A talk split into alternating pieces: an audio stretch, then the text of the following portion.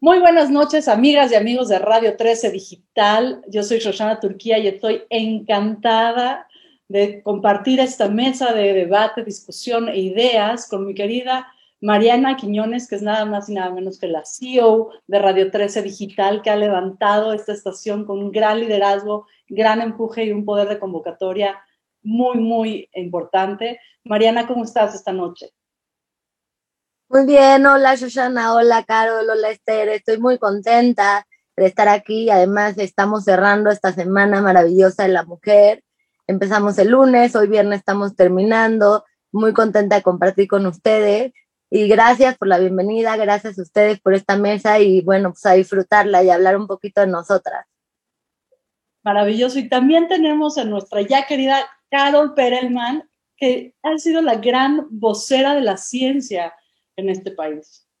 Gracias, Durante este año de COVID nos has acompañado a través de información puntual, certera, asertiva, para el bienestar de todas y cada una de las personas que te escuchamos y te seguimos. ¿Cómo estás, Carol? Hola, Shoshana, muy contenta de estar aquí contigo, con Mariana, con Esther, platicar de ciencia, de salud, de lo que viene, de lo que es y lo más importante de las mujeres y el papel tan importante de las mujeres en esta pandemia hoy en día, visibilizarnos y bueno, emocionada de platicar contigo. Muchas gracias.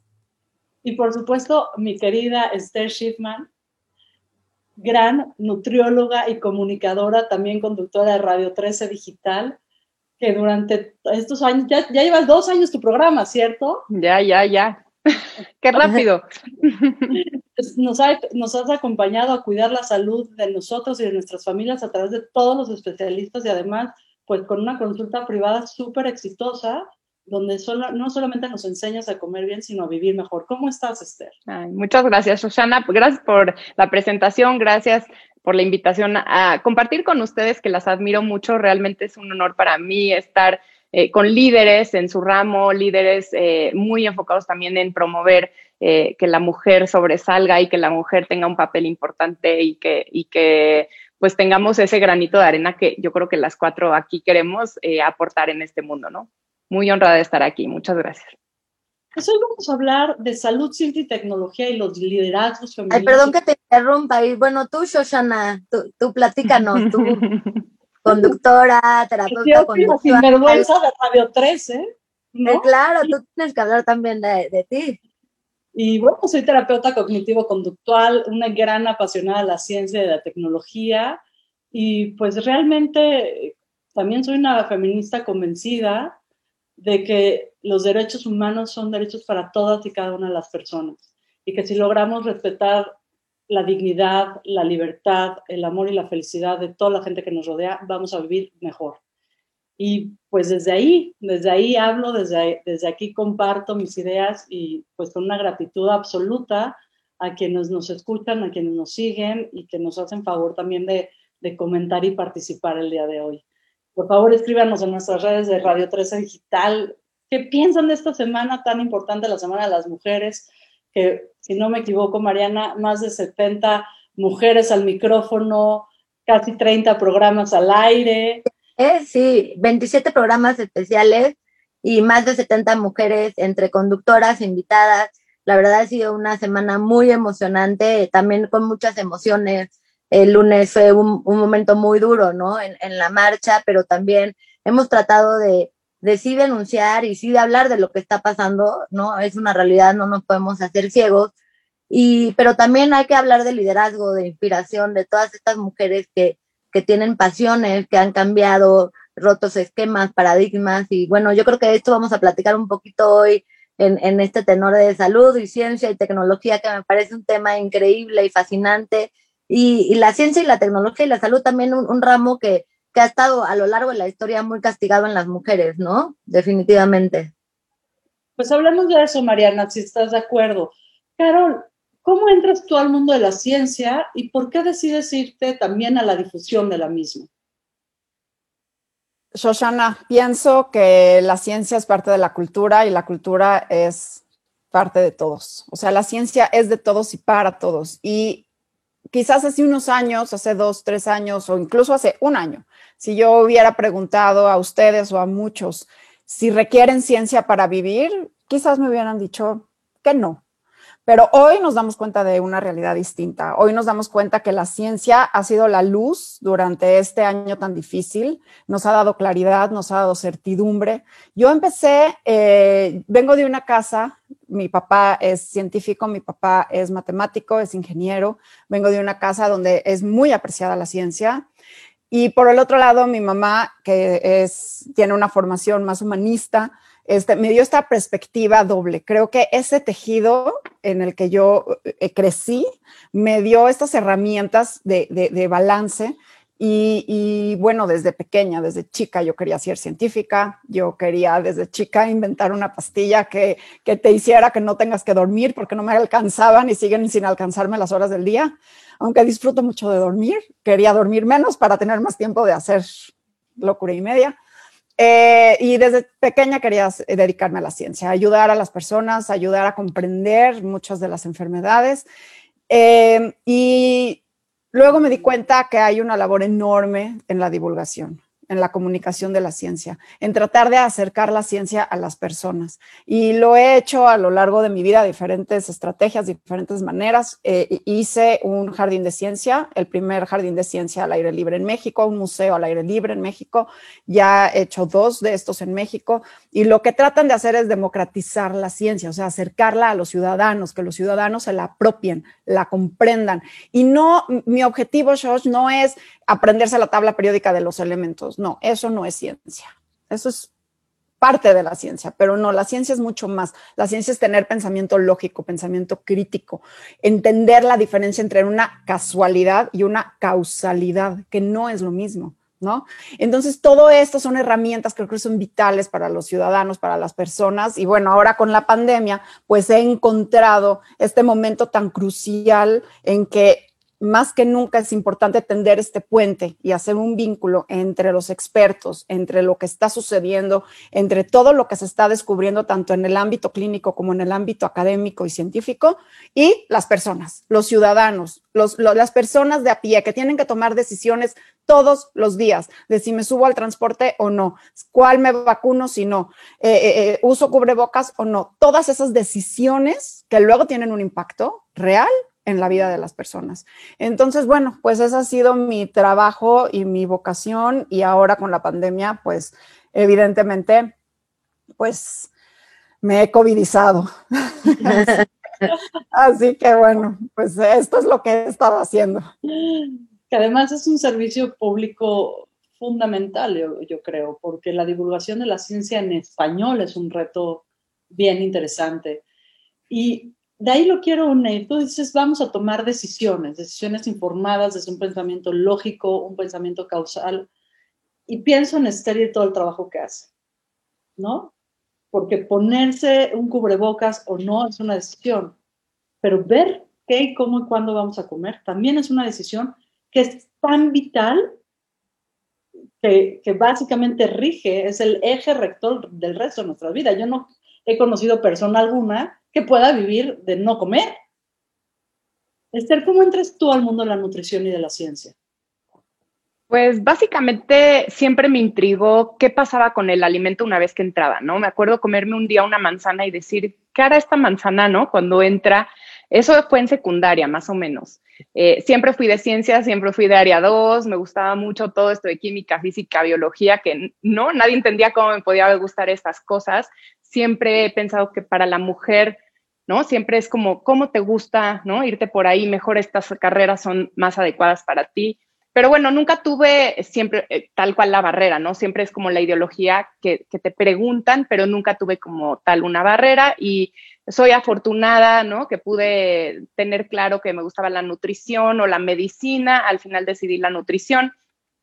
Y desde ahí, pues sí, creo que, como tú dices, esas decisiones que tomas día a día, si como esto o como esto, a qué hora me lo como, pues tiene que estar fundado en la ciencia, ¿no? No es, a, pesar de que ahora ya nos vamos más a la, intuición, a escuchar el cuerpo, y creo que es muy importante, siempre tienes que hacerle caso a lo que la evidencia científica está mostrando, a lo que la mayoría le funciona, ¿no? Y ya a partir de ahí escuchar tu cuerpo y adaptarlo a ti mismo. Pero bueno, eh, esta pandemia yo creo que me ha permitido alzar un poco más la voz, ¿no? En el radio, que desde que Mariana me dio la oportunidad, eh, eh, creo que tenemos un rol muy importante en comunicar, en traducir todo eso que viene en la ciencia un poco complicado en palabras un poco más sencillas que la gente entienda, que pueda aplicar en el día a día. Y creo que eso es un reto, ¿no? Yo me he dado cuenta que mi mamá es la que más me sigue, la que más me, me escucha todo el tiempo.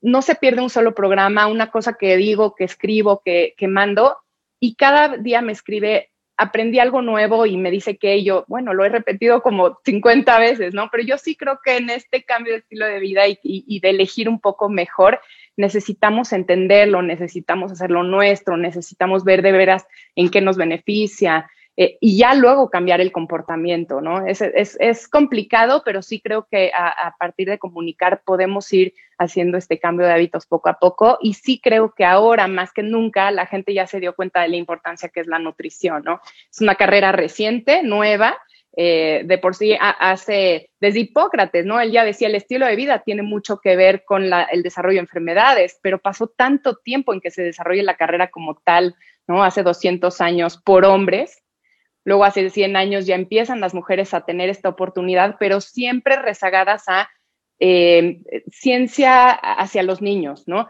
Eh, eh, no sé, comedores, cosas de comida y cosas de niños y como tareas especiales de las mujeres, ¿no? Y es en Berkeley y en estas universidades donde se les empieza a dar este poder, pero como muy enfocado a ciertos temas solo para la mujer. Y bueno, ahora, gracias a Dios, ya tenemos esta oportunidad, esta apertura, y creo que sí, a raíz de, esta, del COVID, pues sí, ya se le dio la importancia que tiene a que nuestro estilo de vida puede tener cierta protección y puede cambiar nuestro, ¿no? no, pues cómo, cómo pasamos esta, estas adversidades. Así es que, pues muy contenta de poderlo comunicar en el radio también. ¿Tú también vienes de una casa de ciencia? No, de hecho, para nada, ¿no? Mi papá no pudo estudiar, trabajó desde chavo, ¿no? Entonces no, tuvo carrera, nunca nos, nos, como ni nos obligó ni nos impulsó a hacerlo, ¿no? Y mi mamá, pues tampoco, ¿no? Una, realmente una carrera básica, técnica. Eh, entonces, no, eh, era como algo, ¿no? Interno, ahí una ebullición que siempre me ha interesado aprender. Y también tengo una prima que ha sido una inspiración. Ella quería estudiar física y no la dejaron, ¿no? Porque eso no es de mujeres. Y entonces fue a Estados Unidos a estudiar eh, filosofía, que era ya más adecuado para ella. Y a, la mitad decidió que no, la física es lo mío. Y entonces echó las dos carreras ahí en Stanford y en otra universidad y lo logró y ahora es una física exitosa, ¿no? Muy reconocida y viaja por el mundo y platica su historia. Y la verdad es que es una mujer, eh, pues que me ha inspirado mucho a que la ciencia tiene que ser para todos y que sí se puede y, ella se dedica a inspirar y ayudar a mujeres a, a, meterse en la ciencia. Así es que pues también eso yo creo que ayudó mucho. Qué belleza, hablas de la inspiración, ¿no? De estas voces que nos llevan a la acción y hablando de voces, Mariana, ¿tu participación la radio es causal o es casualidad? Pues mira, yo te podría platicar que es mucho. Yo vengo de familia de telecomunicaciones de mamá y papá, de los dos lados. Entonces, como, como yo crecí en, en ese medio, mi abuelo, eh, la familia, entonces eh, fue para mí algo que nunca me cuestioné. O sea, nunca, como que vine integrado, vine integrada así, o sea, es como, siempre mi papá decía que Mariana nació en una cabina de radio, y literal sí, o sea, nunca me puse a pensar si la radio me gustaba o no, eh, si me iba a dedicar a la radio o no, o sea, la radio y todo lo que era telecomunicaciones era la, mi día a día, ¿no? Era casi, casi como meterme a bañar todo lo que pasaba, la tecnología, este, lo que pasaba también en la política, todo era parte de, de las comidas de mi casa, de las cenas en mi casa, entonces nunca me lo cuestioné, o sea, fue como un flujo natural para mí, ¿no? En real como, como si sí lo hubiera traído en la sangre. Y, pero en esta mesa que, que me invitaron ustedes y estoy muy contenta y era el tema de la tecnología, que es un punto que a mí me encanta muchísimo, o sea, siempre me, me ha gustado mucho desde cómo se instala una antena, ¿no? Entonces, porque muchas veces pensamos en comunicaciones o en, o en un programa de tele, uno de radio, y detrás de hay toda una instalación de tecnología impresionante, ¿no? Y que va evolucionando. Es muy, muy interesante porque me identifico aquí con el, el término que platicaba de ciencia, Carol. Igual la tecnología no la vemos, ¿no? No, ¿no? O sea, la vemos obvio, pero la tecnología como la ciencia y bueno, la salud también, el conocimiento de la salud es parte de nuestra evolución. Nuestra cultura, nuestra sociedad va evolucionando conforme vamos teniendo conocimiento de la ciencia, como vamos teniendo conocimiento de nuestro cuerpo y también como vamos innovando la tecnología. Hoy tenemos una tecnología como esta que estamos usando, que es el Zoom, y, y, y revolucionó nuestra forma de vivir. Entonces, muchas veces, como, como decía Carol, no, no estudiamos la ciencia, no platicamos de ciencia, no platicamos de tecnología, pero es lo que nos conforma como sociedades, ¿no? Hoy nuestra comunicación, la forma que estamos comunicándonos es a través de la tecnología.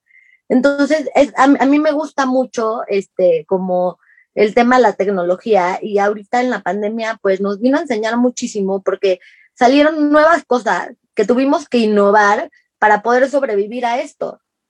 O sea, antes nosotros los cierros eran físicos, ¿no? En una cabina, pues usamos los cierros, los cables, este, los micrófonos, hay, un, hay una antena, hay un transmisor. Y de pronto, pues estamos en nuestras casas y era, ¿qué vamos a hacer, no? Y entonces empezó la gente a, a, a ponerse creativas y empezaron a salir softwares y, y, aplicaciones para poder estar en comunicación y es, es un fenómeno muy, muy interesante, ¿no? Y, y, creo que esta tendencia va a seguir muchísimo y cuando me invitaron a participar aquí en este programa, que me encantó, porque de verdad me encanta la tecnología, la ciencia, la, la salud, el, el, estudio de lo que somos, ¿no? Este, y de lo que somos como en esta construcción de sociedad, me quedé pensando en algo muy cañón. En, en, en telecomunicaciones no hay ingenieros hombres, to, perdón, mujeres, ¿no? To, todos son ingenieros hombres. Y nosotros ahorita en la pandemia, en, aquí en Radio 13, es la primera vez que tenemos una ingeniera mujer que es Sofi. La primera vez, o sea, la primera vez que pudimos reclutar, porque no es un, un campo abierto, ¿no?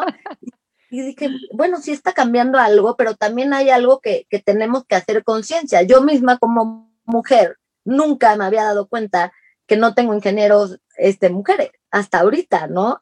Entonces creo que está pasando cosas muy interesantes. Y tenemos una, una, doble responsabilidad, porque por un lado están nuestros orígenes, ¿no? Carol dice, bueno, pero yo vengo de una familia de ciencia. Mariana dice, bueno, para mí era lo más común. Esther y yo venimos de otros ambientes donde somos las locas de la casa que nos da por estudiar y nos da por entrar a la salud. Pues quién sabe por qué, ¿verdad, Esthercita?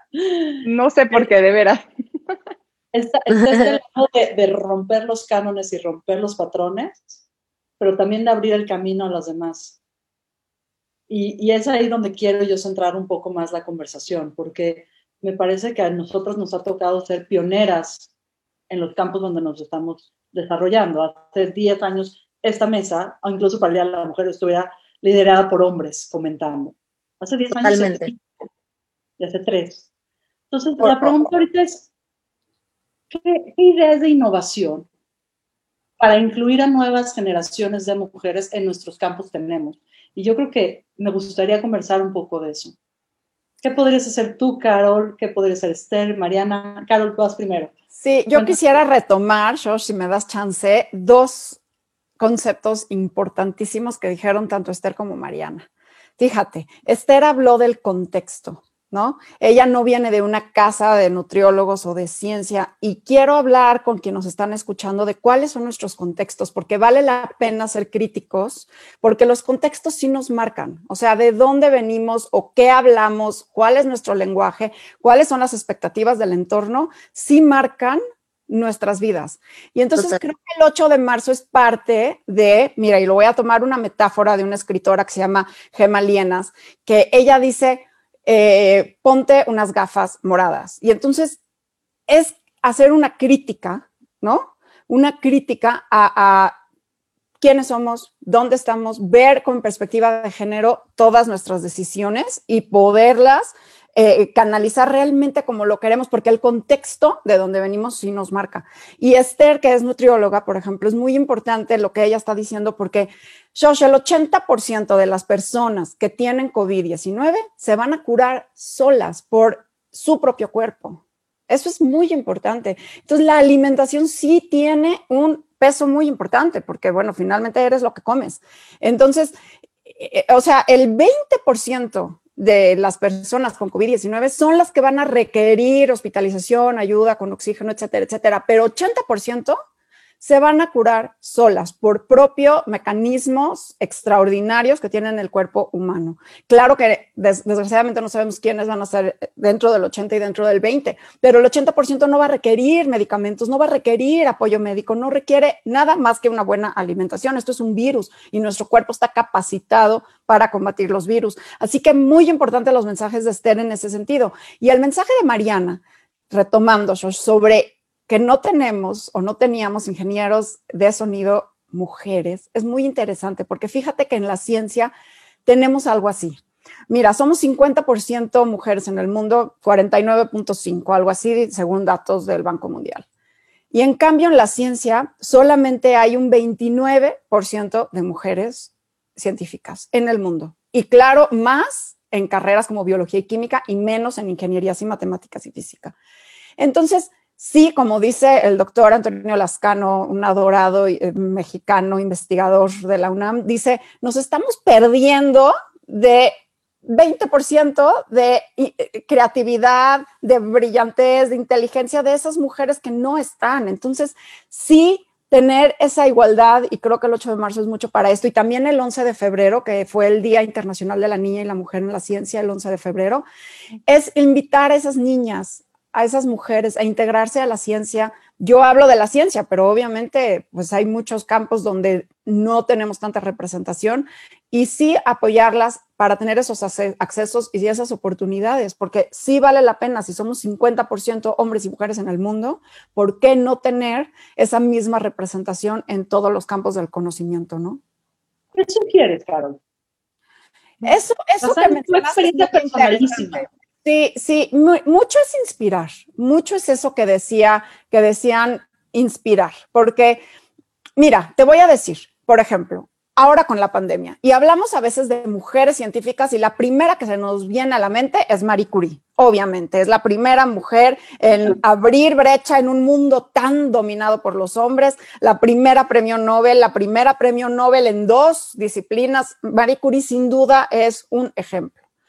Pero hablemos más de lo que nos toca hoy, que es el COVID-19. Y en este contexto tenemos cinco mujeres extraordinarias, líderes en sus campos, que vale la pena nombrar, Shosh, y que las personas vean que, oye, sí se puede estar ahí. Y muchas de ellas son mamás y muchas de ellas tienen todo este, todas estas responsabilidades que a veces malavariamos como mujeres, pero que sin duda están cambiando el trazo de la pandemia. Una bueno, dos que te voy a mencionar ya no, ya no viven. Una es June, Almeida. Ella descubrió el coronavirus. Fue la primera persona, el primer ser humano que vio un coronavirus fue June Almeida en 1967 y ella le puso coronavirus. En esa época los cuatro coronavirus que infectaban al ser humano eran solamente daban gripa. Todavía no salía el nuevo coronavirus, evidentemente esto fue de hace un año, ¿no? Pero los coronavirus son una familia enorme y gracias a que June Almeida los detectó, se empezaron a investigar y llevan ese nombre gracias a ella. Entonces, bueno, gracias June Almeida, que a pesar de haber venido de un contexto tan difícil, su papá era este chofer de camión, sí, venía de un contexto sumamente precario, hizo unas contribuciones a la ciencia magníficas, ¿no? Luego, por ejemplo, otra mujer que murió, murió hace más de 20 años, pero gracias a su trabajo, hoy estamos salvando vidas de COVID-19 es este, Gertrude León. Ella ganó premio Nobel de Medicina y ella cambió la forma de cómo hacer medicinas. O sea, antes se hacían medicinas de ensayo y error y ella diseñó medicamentos conociendo la forma en cómo los virus, las bacterias se replican. Y hoy, por ejemplo, el remdesivir, que sí está ayudando, que no tenemos todavía autorizado en México, pero que en el mundo sí se está utilizando con mucho éxito, es un diseño basado en lo que hizo esta mujer mujeres que están vivas y que están hoy trabajando por la pandemia. Catalín Caricó, ella en 1990 nadie le daba dinero para investigar sobre el RNA mensajero y hoy tenemos dos vacunas gracias a su tenacidad y a su, a su, a su rigor, a su pasión, que fue el RNA mensajero. Ella ahorita es la vicepresidenta de BioNTech, que es la aliada de Pfizer, y gracias a sus inventos es que también Moderna tiene la vacuna. Otra, Emma Hotcroft. Esta es una chava de 35 años que hizo toda la plataforma digital, hablando de tecnología, para seguir a las variantes en tiempo real, a las variantes del virus. Y por último, una mexicana, Laura Palomares, una gran mujer biotecnóloga que está haciendo una de las vacunas, una de las seis vacunas que está desarrollando en México contra COVID-19. Entonces, Josh, son mujeres, todas son mujeres y todas están al frente de la ciencia. Y creo que esas inspiraciones pueden servir para muchas niñas. Se me pone la piel chinita de escucharte, Carol. Me encanta esta palabra inspiración y la vamos a poner como aquí arribita, si pudiéramos hacer globitos los pondríamos, ¿no? Como, como el, el, el, primer gran paso es inspirar, ¿no? Yo cuando vi la muralla alrededor del Palacio Nacional, la primera, la que estaba negra, yo dije, qué forma de, de imponer el silencio, de romper la interlocución. Y lo que pasó el fin de semana, sin hablar del, lunes en la tarde, porque fue hasta la tarde donde empezaron realmente las destrucciones, fue un acto de inspiración. Es decir, la primera mujer que agarró el pincel con pintura blanca y puso el primer nombre en esa barda, nos inspiró a todas las demás para desde nuestras casas, desde nuestras ciudades, desde nuestros WhatsApps, hacer un pequeño acto de belleza sobre la imposición del silencio. Y por eso rescato esta palabra que tú usas, Carol, y que también usó Mariana y que también usó usted. Inspiración, yo creo que eso es como el fundamento que tendremos que poner al centro. Yo creo que durante siglos hemos callado las voces de las mujeres, no solamente en la ciencia y la tecnología, también en la espiritualidad, también en la vida pública. Y esta generación no podemos volver a, a permitir que nos vuelvan a callar. Entonces, Gracias, Carol, por este primer eslabón que identificas de forma muy clara. Y voy contigo, Esther. ¿Cuál sería el segundo eslabón de esta nueva red para sostenernos unas a las otras? Yo creo que eso, creérnoslas, o sea, ya te inspiraste, sabes que hay camino, ¿no? porque yo lo veo en la nutrición, la nutrición es una carrera de mujeres, y entonces pensarías que en la nutrición lo, más importante y los que hacen las políticas públicas y los que realmente hacen los programas de nutrición serían mujeres y no, siempre son los hombres. Ya empezamos a estar en todo, ¿no? Ya ves mucha mujer en, la industria, en la política, en todas las áreas de nutrición, ya estamos ahí, ¿no? Llegando, pero yo lo veo en mis alumnos, lo veo en, en mis colegas, que no nos la creemos tanto, tal vez por esta historia, ¿no? De barreras y, sentimos que tenemos como un límite, que nos han impuesto y que ahora tal, tal, vez está en nuestra mente ahí inconsciente. Y entonces yo diría, inspiremos y ya, ya que estamos en el camino, creérnoslas que nosotros podemos ser ese agente de cambio. Yo trato de, de transmitir eso a mis alumnos mucho, ¿no? No solo vamos a dar una dieta o dar un, ¿no? O, decir ciertos tips. Nosotros somos agente de cambio, nosotros somos los que podemos realmente eh, pues, cambiar el comportamiento. Cambiar el comportamiento de alguien es tremendamente difícil y sí lo podemos lograr y como mujeres nos la tenemos que creer que podemos estar como en los en las posiciones número uno como para hacerlo, ¿no? Y, que tengamos esa misma posibilidad. Y creo que ahí vamos, eh, creo que la nutrición queda, es de las únicas carreras que es toda de mujeres y al final no estamos en las posiciones más altas eh, en, la toma de decisiones, pero bueno, ahí vamos y seguir, seguir creyéndolas, seguir empoderándonos en esta, en esta forma de de nosotros tomar las decisiones finales. Eso podría ser. Esther, compártenos cuándo te la creíste, cuándo te cayó el 20 que eres tú o tú, porque no va a haber nadie más que lo hiciera. No sé, creo que ese sí es mi mamá. Eh, mi mamá desde que yo me acuerdo me ha dicho que yo todo lo que yo quiera lo puedo hacer, ¿no? Todo lo que yo me proponga lo puedo lograr. Eh, yo no iba a poder estudiar en una universidad privada y, no me gustaba el plan de la otra universidad. O sea, realmente no era por estar en la privada, sino por querer estudiar esta parte más basada en la ciencia y no tan, tan comunitaria. Y, y, y, como que me la creí que yo puedo y bueno, lo, hice, ¿no? Y entré a esta universidad, me la pagué yo sola, como que siempre he creído que lo puedo hacer, no sé, por, yo creo que por su empuje, por su, ¿no? yo, yo sí creo en eso, ¿no? Que, que tus papás son una parte muy importante en, en, no apachurrarte y darte todas las herramientas como para que salgan tus alas y vueles, ¿no? Y hagas, realmente cumplas tus sueños. Entonces yo sí le agradezco a mi mamá. Eh, pues sí, me, hizo creer que, me lo, que lo podía lograr y aquí estoy, ¿no? Eh, eh, tratando de cumplir mi sueño. No, no siento que estoy ahí, me falta muchísimo por lograr y por hacer y, por cambiar, pero bueno, eh, sí, sí, sí creo que, que, ahí estoy, ¿no? En un camino correcto. Hablas de la toma de decisiones, ¿sí? ¿Cuáles son las decisiones de nutrición que cambiarían si las tomara una mujer? Uy, qué buena pregunta. qué difícil. creo que en todos los equipos de mujeres, ajá, creo que realmente se, están empezando a tomar decisiones compartidas, entonces no creo que estén mal, simplemente se le da el rol a la mujer enfocado a los programas infantiles y a, ciertos, ¿no? Ciertas áreas eh, y pues ahí vamos, ¿no? Y lo hacemos y nos dejamos como, como manejar hacia esos roles. Entonces, eh, sería que tomemos las decisiones juntos y no nos quedemos nada más abajo, atrás, eh, que salga nuestro nombre escrito, pero no ser la voz eh, que, ¿no? Que, que, transmita esta fuerza ¿no? que tiene la mujer en los equipos. Yo creo que sería eso, ¿no? Como alzar la voz, no quedarnos como en segundo plano, porque sí estamos ahí, pero, pero nunca somos el protagonista de, ¿no? de, de, de que vean que hay mujeres detrás de todas estas decisiones. Me recuerdas mucho una anécdota que cuentan las mujeres que formaban el equipo de Barack Obama en las mesas de decisiones, ¿no? Que siempre hablaba una y encima se le encimaba un tipo y se robaba la idea además, ¿no? Y entonces, pues dejaban de participar porque tú decías algo brillante y tu colega hombre se robaba la idea y los demás lo que hacían era bloquear quién había dicho y el reconocimiento. Entonces, ellas todas se pusieron de acuerdo que cuando hablara una, todas iban a hacer lo mismo, pero dándole el crédito a quien hablaba. Y eso yo creo que es bien importante. Estas, estas mesas de tomas de decisiones conjuntas. Estás hablando del consenso. Y esto es realmente romper la lógica de gobierno.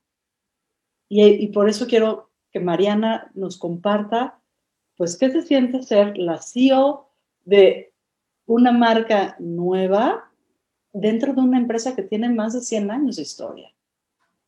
¿Qué se siente ser esta voz, además mujer, pero además VP de Radio SA, en estas mesas que no necesariamente estás rodeada de muchas otras mujeres tomando decisiones? ¿Cómo le haces, Mariana? Sí, es muy buena pregunta. Este, nada más quisiera como aclarar una cosa antes de contestarte eso. Lo que le preguntaste a Esther, que me pareció muy interesante, me quedé yo pensando, porque no solamente en términos de ingeniería eh, casi no hay mujeres, también productores. La mayoría de los productores de, de programas de radio y de televisión son hombres.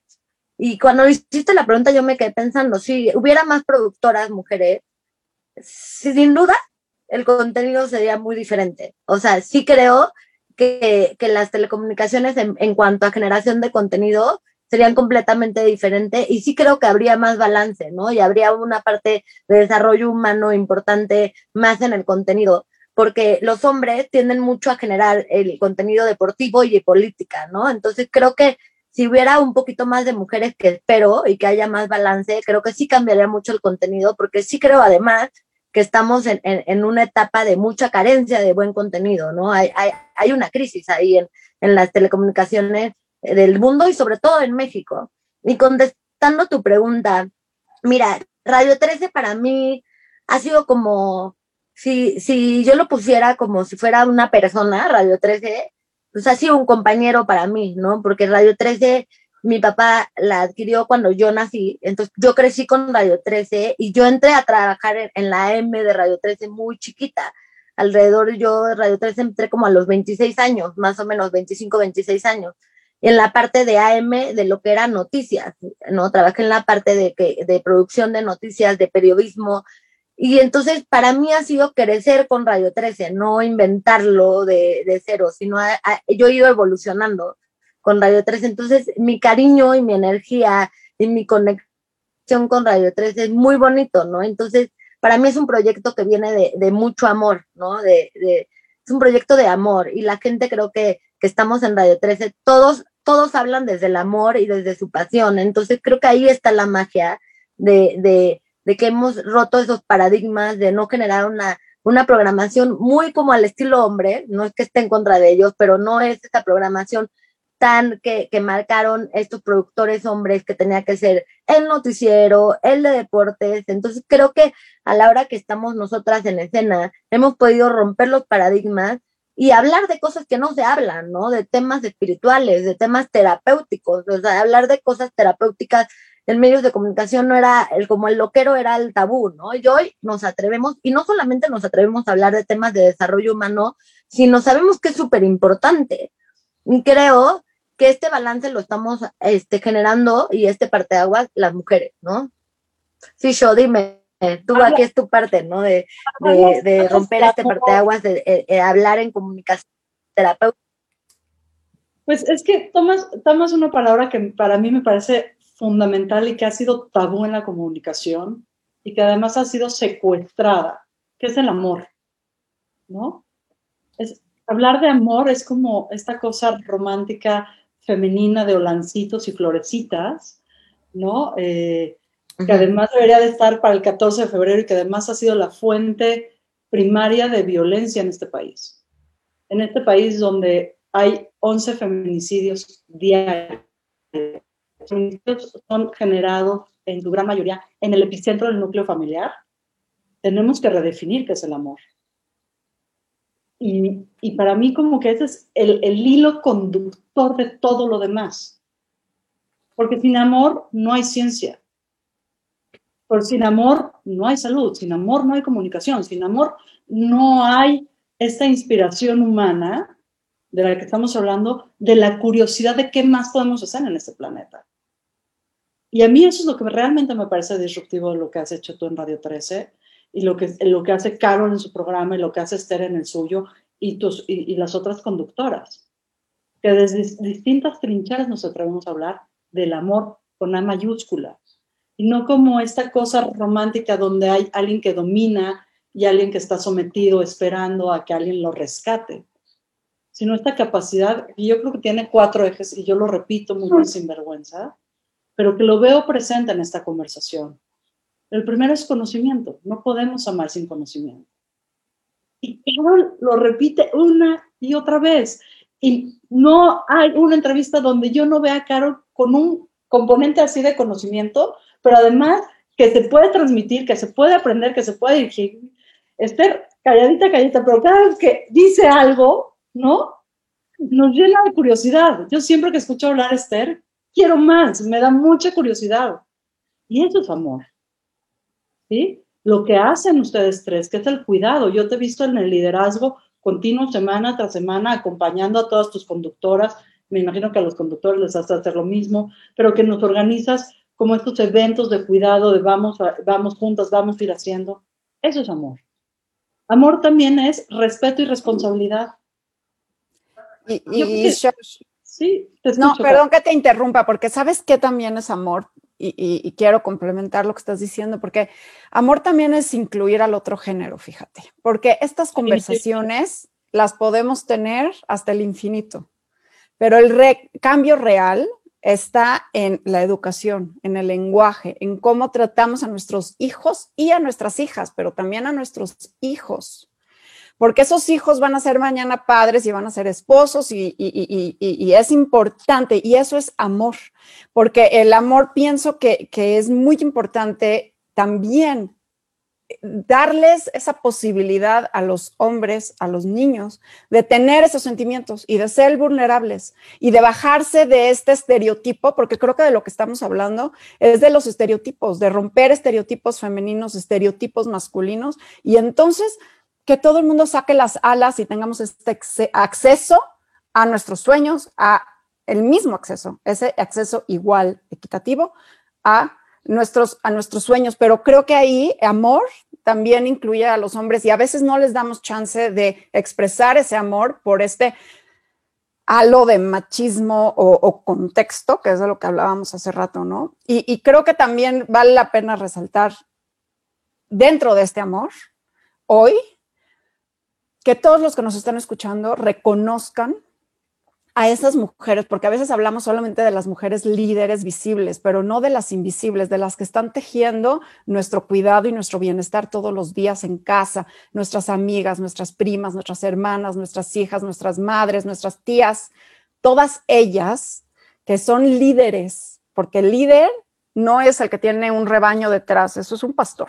Un líder es el que realmente hace lo que se requiere siempre por el bienestar de los demás. Eso es realmente un líder. Entonces, creo que todos tenemos en casa muchos que agradecer y pienso que esto es un día muy importante para voltear y decir gracias. Y más en estos tiempos tan difíciles en que hemos visto tanta pérdida y tanta angustia y todo lo que hemos vivido este año, voltear y encontrar a esas mujeres en nuestra vida que realmente no sé cómo le han hecho para sostener todo lo que han tenido que sostener, desde violencia en casa hasta tener trabajo, escuela, diversión, aprendizaje, todo en el mismo techo y de pronto tejerlo y tenernos en bienestar.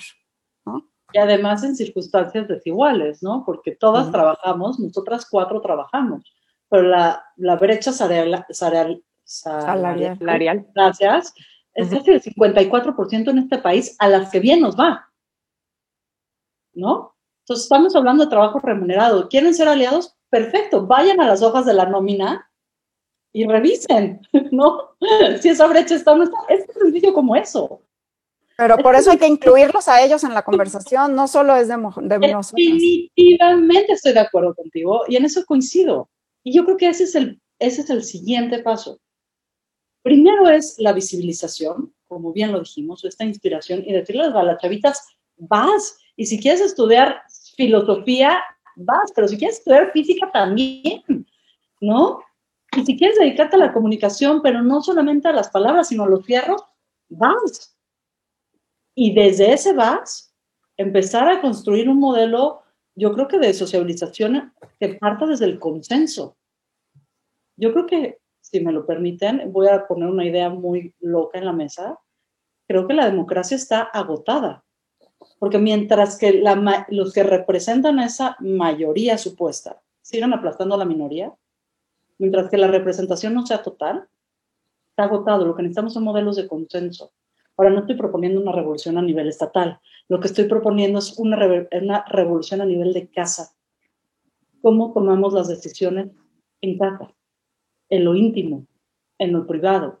Y si hay alguien que siempre tiene el peso de tener que decidir, y siempre tiene el peso de tener que proveer, y siempre tener el peso de tomar todas las decisiones, pues también de ser agotador, súper cansado, y yo digo que están amputados de toda la parte emocional de su vida. Y es un costo carísimo que yo no sé si estamos dispuestos a pagar. Eso me, me gusta esto que tú dices, Carlos, pero a ver, vamos a integrarlo, por supuesto. Lo que necesitamos somos personas completas. Nos queda muy poquito tiempo para conclusiones. Yo no voy a decir finales, Mariana, te voy a comprometer a que esta mesa se repita. ¿no? Tenemos mucha tela de dónde cortar, pero sí, denos un regalo a quienes nos han hecho favor de escuchar durante toda la semana a la mujer y quienes nos regalan el privilegio de escucharnos semana a semana en nuestros respectivos espacios. con qué se van? Mariana, ¿con qué te quedas de esta conversación? Yo creo que eh, más allá de, incluir este diálogo eh, entre hombres y mujeres, con lo que decía Carol, estoy de acuerdo, pero tiene que ver con amor a todo, ¿no? O sea, tiene que ver por amor a todos los seres humanos, a la gente que nos rodea, el amor. También hay muchas veces esta guerra entre mujeres, ¿no? Entonces creo que realmente mi propuesta tiene que ver con amor al ser humano en todo lo que representa, amor a nuestro planeta, que nos está gritando, ¿no? Este, nuestro planeta, amor a las especies de este, animales. creo que tiene que ver con desarrollar un, un, amor a todo lo que somos como humanidad, a nuestra conciencia, a nuestra evolución. Entonces creo que el diálogo tiene que ser más allá de hombres y mujeres, tiene que ser como especie humana de lo que somos, ¿no? Una unidad estamos aquí en este planeta, ¿no? Y cómo lo podemos hacer mejor. Y creo que el resumen de esto, ¿cómo lo podemos hacer mejor, eh, mejor con amor? ¿No? Con amor al prójimo, sin duda, y con mucha inspiración, ¿no? De atreverse a, hay que hacer lo que nos, lo que nos apasiona. Cuando tú, tú haces lo que amas, puedes amar tu día a día, puedes amar tu cotidianidad, puedes transmitir amor a la gente con la que trabajas. Entonces, me encanta que, que estos eslabones, como tú les decías, yo, sea el amor, ¿no? La inspiración, el amor.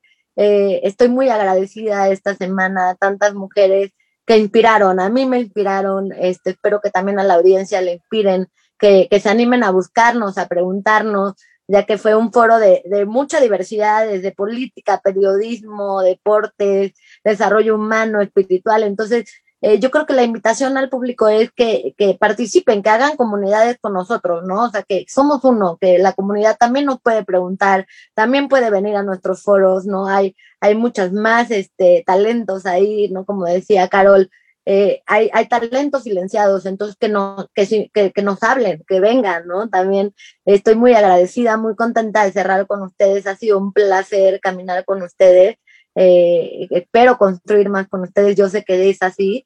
Y bueno, nada más me gustaría mencionar que simbólicamente, como nuestro último programa de Radio 13 es este Soul Music, vamos a cerrar después de nosotras con, con un, un set de DJ, una DJ que se llama DJ Mu, muy bonita, es como un, un, simbólico, ¿no? Cerrar con música también en celebración, hay que hablar de las cosas fuertes que están pasando, pero también de las cosas bonitas que nos suceden y entonces simbólicamente vamos a cerrar esta semana con, con una celebración en música en vivo. Muchas gracias a las tres. Pues a celebrar, querida Mariana. Esther, ¿con qué te quedas? No, me quedo con muchísimas cosas. Ha sido una semana, como dice Mariana, de inspiración, de sensibilización y me quedaría con tomar todo lo que hemos aprendido eh, no solo para esta semana, sino para que este diálogo se quede para siempre, que realmente eh, entendamos como sociedad que no es nada más alzar la voz, sino que tener un diálogo para que se quiten estos paradigmas, que que el hombre no tenga, como tú dices, tanta carga que entonces olvide una parte y que la mujer no tenga tampoco toda la otra carga y entonces se olvide de una parte muy importante. Entonces, que tengamos esta oportunidad de crecer juntos, de dialogar juntos eh, y que nosotros que tenemos esta oportunidad de transmitir y de hablar, eh, eh, pues lo sigamos haciendo y tengamos esta voz, pero que hablemos también por todo lo que decía Carol, ¿no? La parte invisible que es fundamental, ¿no? Como en la nutrición, todos los programas van dirigidos a la mamá, a la mujer, porque se ve que si tú diriges un programa de salud a la mujer va a impactar a toda la familia. Entonces, pues sigamos, sigamos nutriendo a estas mujeres eh, en todos los niveles para que realmente impacte a toda la sociedad. Y muchísimas gracias por pues permitirme estar con ustedes es un honor. Eh, como lo dije al principio, eh, salgo fortalecida, salgo sensibilizada, salgo feliz y emocionada por lo que viene. Maravilloso, Esther. Querida Carol, ¿con qué te quedas? Pues, Josh, me quedo enriquecida porque la diversidad enriquece y esta semana, gracias Mariana por el espacio que le das a la mujer esta semana tan especial en Radio 13 y bueno, el honor de poder cerrar esta maravillosa semana eh, con, con ustedes y sin duda enriquecida, enriquecida de que se puede, pero además se puede de diferentes maneras, porque para llegar a Roma hay muchos caminos y entonces el camino que escojas es el camino correcto. La idea es no perder ese, ese frente y ese objetivo y esa pasión y ese amor. Y pues gracias a las tres. Y Josh, ¿tú con qué te quedas? pues, pues eh, es como, yo tengo como este pequeño gran mapa pequeño pero grande al mismo tiempo, de las posibilidades. Una es la inspiración, el otro, como bien lo dijo Esther, es la toma de decisiones concretas para la comunidad concreta, ¿no? Lo que tú bien dices, Carol, el balance. ¿Cómo, cómo incluimos al otro 50% de la población? Porque no podemos hacer el mismo error de excluirlos. Lo que necesitamos es ver cómo nos vamos incluyendo todas, todos, todes, todis, aunque me regañen con mis vocales. Y, como bien lo dice Mariana, volver a traer los contenidos que integran la vida al, espacio público. Y yo me quedo con, con, esa reflexión. ¿Cómo volvemos a poner el amor a la vida? ¿Cómo volvemos a poner el cuidado, no solamente de las personas, sino del medio ambiente en el centro? ¿Cómo ponemos el bienestar y el bienestar de nuevo como el epicentro? No sé si es de nuevo o por primera vez y con eso me quedo, me quedo con el gran amor y el respeto que les tengo a ustedes tres y a todas las conductoras de Radio 13 Digital que hicieron posible esta semana de las mujeres, en plural, yo creo que debería ser en plural. Y sobre todo, me quedo con un anhelo, si me permiten compartirlo. Claro. Mi anhelo es que nosotras seamos la última generación de mujeres que tienen que abrir brecha. Que esta sea la última generación que tenemos que tener estas discusiones sobre la violencia de género, sobre equidad, que a partir de nuestra generación aprendamos la lección, y nos toca una gran responsabilidad de construir una sociedad distinta desde donde tengamos el talento, ya sea desde la comunicación, desde la ciencia, desde la salud, desde la espiritualidad, desde donde sea, asumamos este compromiso generacional de ser la última generación que sufre violencia de género. Me encanta. Me encanta. Me quedo con eso. Igual. 100%. Y usen cubrebocas, morado si quieren. Cubrebocas. Todavía hay que usar cubrebocas. Un buen rato más, por favor. Gracias. Y pues como dice Mariana, celebrar tenemos música después, ¿no? Claro, sí. Muy buenas noches. Muchas gracias a todos por su presencia.